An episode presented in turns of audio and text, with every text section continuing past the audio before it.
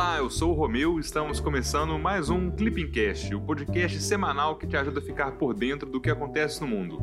Meu papel aqui é trazer uma atualização rápida dos acontecimentos internacionais mais relevantes da semana que passou.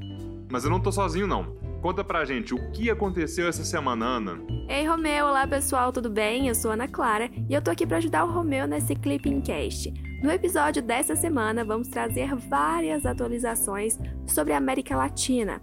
Tivemos o quase impeachment do presidente do Chile, além da reeleição do Daniel Ortega na Nicarágua, que deu o que falar. Sobre a União Europeia, a gente não pode deixar de comentar sobre a crise migratória na fronteira da Bielorrússia e Polônia. E claro, vamos falar também sobre o final da COP26. Mas vamos com calma, juntos a gente vai cobrir tudo isso. Olha, a reeleição do Ortega deve estar tá dando muita dor de cabeça para ele. Vários países consideraram o pleito ilegítimo e o tema tomou conta da 51ª Assembleia Geral da OEA. Mas vamos ao que interessa mesmo, o resumão dos dias 15 a 19 de novembro. América Latina. Na sexta-feira, dia 12, o Itamaraty anunciou a terceira vitória do Brasil em organismos multilaterais. O governo brasileiro felicitou o professor Jorge Rodrigo Bandeira Galindo por sua eleição como membro da Comissão de Direito Internacional das Nações Unidas. O órgão é subsidiário da AGNU, além de ser responsável pela codificação e também pelo desenvolvimento progressivo do direito internacional. Seus trabalhos resultaram na elaboração de importantes tratados de que o Brasil é parte, como a Convenção de Viena sobre Relações Diplomáticas de 1961 e a Convenção de Viena sobre Relações Consulares de 1963. Além da eleição do professor Galindo, também foram eleitos o Dr. Rodrigo Mudrovich para a Corte Interamericana de Direitos Humanos e o embaixador Santiago Mourão para a presidência da Conferência Geral da Unesco. Esses três resultados ressaltam o prestígio internacional do Brasil em órgãos multilaterais. Na sexta-feira, dia 12, a Organização dos Estados Americanos afirmou que a reeleição de Daniel Ortega na Nicarágua não teve legitimidade democrática.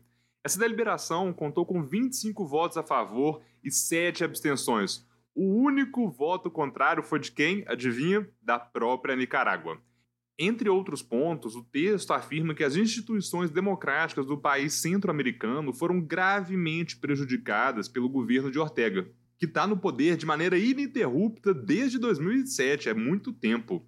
Na resolução, o Conselho Permanente da OEA deliberou ainda sobre a necessidade de uma avaliação imediata da situação nicaragüense na organização em resposta, a Assembleia Nacional da Nicarágua pediu que o presidente denunciasse a Carta da OEA, o que na prática implicaria na retirada do país da organização.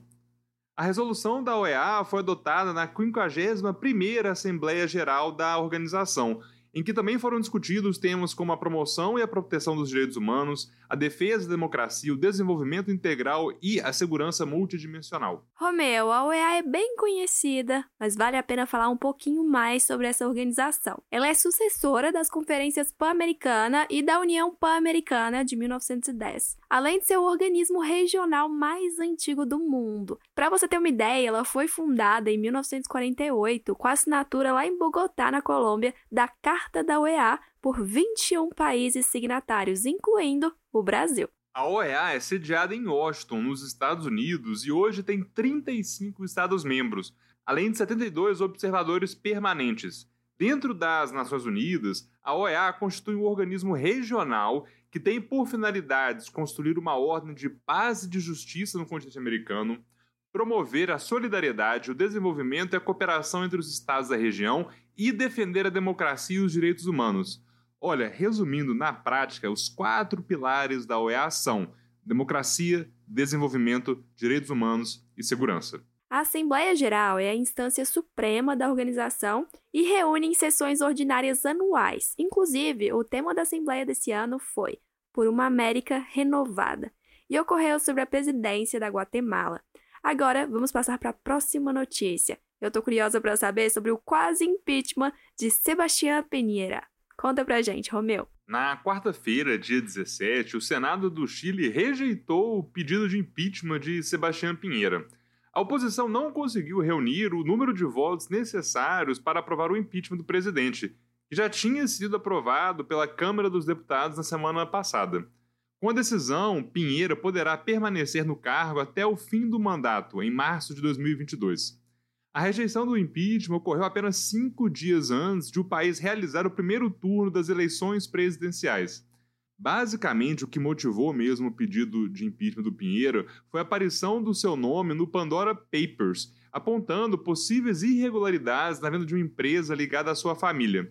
Além da investigação e do processo de impeachment, Pinheiro também enfrenta desgastes de imagem em razão da maneira como ele lidou com os protestos de 2019 que acabaram levando à formação de uma Assembleia Constituinte. Quem é novo por aqui talvez ainda não saiba o que foram esses protestos. Ainda bem que a gente conta tudo aqui no Clippingcast. Olha, para você ter uma ideia, em outubro de 2020, a população chilena, por meio de um plebiscito, aprovou a formação de uma Assembleia Constituinte para redigir uma nova Constituição para o país. A atual Constituição chilena remonta à década de 1980 e é criticada por ser considerada uma herança do regime militar de Augusto Pinochet bem como por não garantir a previsão de diversos serviços básicos, como saúde e educação gratuitas. Em abril de 2021, a Assembleia Constituinte teve todos os seus membros eleitos, respeitando a paridade de gênero obrigatória e a reserva de 17 dos 155 assentos para representantes dos povos indígenas do Chile. Pois é, já deu de Chile por hoje, né? Que tal a gente passar um pouco para a agenda do Bolsonaro no Golfo? Na terça-feira, dia 16, o presidente Bolsonaro inaugurou a mais nova embaixada brasileira e a primeira do seu mandato, lá no Bahrein. O principal objetivo do Brasil é fortalecer a cooperação econômica e comercial com o país do Golfo, que entre as nações do Oriente Médio ocupa o quarto lugar em transações comerciais com o país. Foram assinados ainda seis acordos na área econômica, cultural e de educação. A viagem fez parte da agenda do presidente no Oriente Médio, que contou também com visitas aos Emirados Árabes Unidos e ao Catar. Em Dubai, nos Emirados Árabes Unidos, Bolsonaro tratou do aprofundamento da parceria estratégica entre as duas nações, especialmente nas áreas de paz e segurança, desenvolvimento sustentável e cooperação econômica.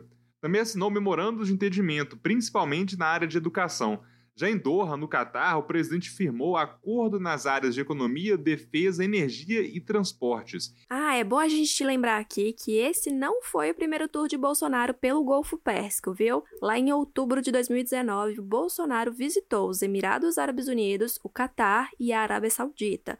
Também foram assinados vários acordos sobre investimento, economia, cooperação, defesa e meio ambiente, facilitação de vistos tudo isso. Romeu, agora conta pra gente o que aconteceu durante a reunião virtual entre Estados Unidos e China. Estados Unidos. Na segunda-feira, dia 15, a China alertou os Estados Unidos que incentivar a independência de Taiwan seria, abre aspas, brincar com fogo. O comentário foi feito durante a primeira reunião virtual bilateral entre o presidente americano Joe Biden e o presidente chinês Xi Jinping. O objetivo, basicamente, era buscar formas de garantir que a competição entre os dois países não escale para um conflito. A principal pauta foi justamente a questão de Taiwan, ilha que a China continental considera parte de seu território e que foi motivo de tensões recentes entre as duas grandes potências. Em comunicado, a Casa Branca afirma que os Estados Unidos se opõem veementemente às tentativas unilaterais de mudar o status quo ou então de acabar com a paz e com a estabilidade no Estreito de Taiwan. Xi Jinping, por sua vez, pediu o aumento da colaboração e da comunicação. De acordo com o presidente chinês, Pequim e Washington devem respeitar-se mutuamente, coexistir de forma pacífica e colaborar para que ambas as nações se beneficiem. Apesar dessas tensões, as duas potências têm economias fortemente integradas em 2020, os Estados Unidos importaram mais de 400 bilhões de dólares em produtos chineses e exportaram mais de 120 bilhões ao país asiático. União Europeia. Na quinta-feira, de 18, a Belarus pediu que a União Europeia receba 2 mil migrantes em meio à crise migratória com a Polônia. De acordo com o plano proposto por Minsk, a ideia, basicamente, é criar um corredor humanitário para tentar permitir a passagem dessas duas mil pessoas rumo à Europa, além de repatriar outras 5 mil. O Bloco Europeu ainda não se manifestou oficialmente sobre a proposta. É bom a gente lembrar que desde a semana passada, milhares de pessoas, a maioria imigrantes vindos do Oriente Médio e da África, tentam entrar no território da União Europeia pela fronteira entre Polônia e Belarus. Nesse contexto, o Bloco Europeu acusou Minsk de forçar o movimento de imigrantes como uma forma de retaliação pelas sanções que vêm sendo aplicadas desde a contestada eleição de Lukashenko. O presidente da Belarus nega essas acusações, você deve estar tá aí se perguntando que sanções são essas, né? Então calma que eu te conto.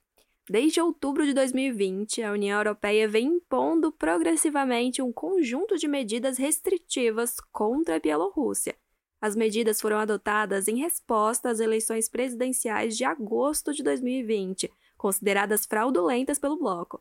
Nela, o presidente bielorrusso, Alexander Lukashenko, no poder desde 1994, foi reeleito para seu sexto mandato. Outro motivo é a repressão violenta de manifestantes pacíficos, de membros da oposição e também de jornalistas.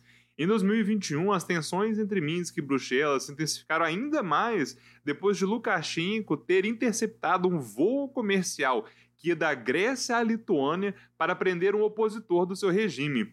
Esse caso foi muito louco. Basicamente, a Força Aérea da Belarus interceptou a aeronave, falou para ela pousar, mudando a rota dela em um aeroporto dentro do país, para basicamente sequestrar um opositor. Achou que era só isso, né? Então vamos lá. Recentemente, ele também ameaçou inundar de imigrantes a União Europeia. Pouco antes do aumento do número de imigrantes cruzando as fronteiras da Belarus com a Lituânia, a Letônia e a Polônia. Mas bora mudar de assunto, né? Agora só falta falarmos da COP26. Meio ambiente.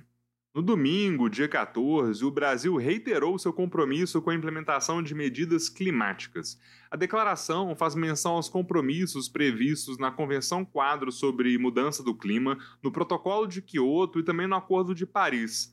Em nota sobre os resultados da COP26, o governo brasileiro afirmou que contribuiu construtivamente para os resultados alcançados na conferência e mostrou que o país é parte da solução para os problemas causados pela mudança do clima. Nossa, Romeu, essa COP26 teve de tudo. Teve discursos de indígenas brasileiros, teve críticas da Greta, teve protestos da sociedade civil.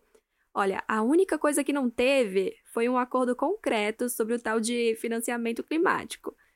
Mas fazer o quê, né? Já que estamos falando da COP, a gente poderia relembrar as metas brasileiras. O que, que você acha? Olha, já podem ir diminuindo aí a velocidade de reprodução do podcast, eu vou passar para vocês as novas metas do Brasil no âmbito do Acordo de Paris. Vamos lá?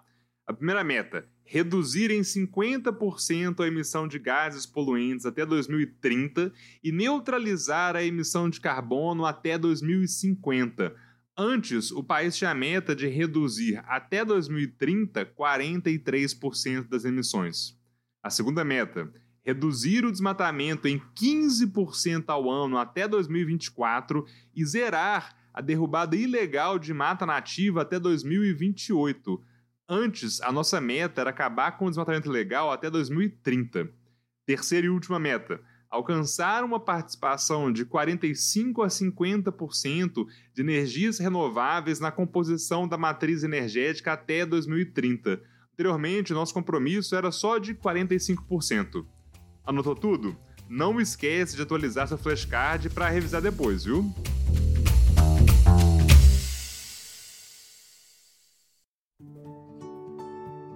Isso, pessoal. Chegamos ao fim de mais um Clipping Cast com o um resumão da semana dos dias 15 a 19 de novembro de 2021. Agora me conta, você já segue o Clipping Cast no seu tocador de podcasts? Se não, aproveita e clica aí no botão seguir. Assim, você não perde nenhum episódio. Ah, falando em episódio, o que, que, você achou desse? Manda pra gente uma mensagem pelo Instagram, clipping__cacd dizendo o que você está achando aqui dos episódios. A gente quer melhorar cada vez mais o Clipping Cast e a sua opinião é fundamental, viu? Até semana que vem. Tchau, tchau.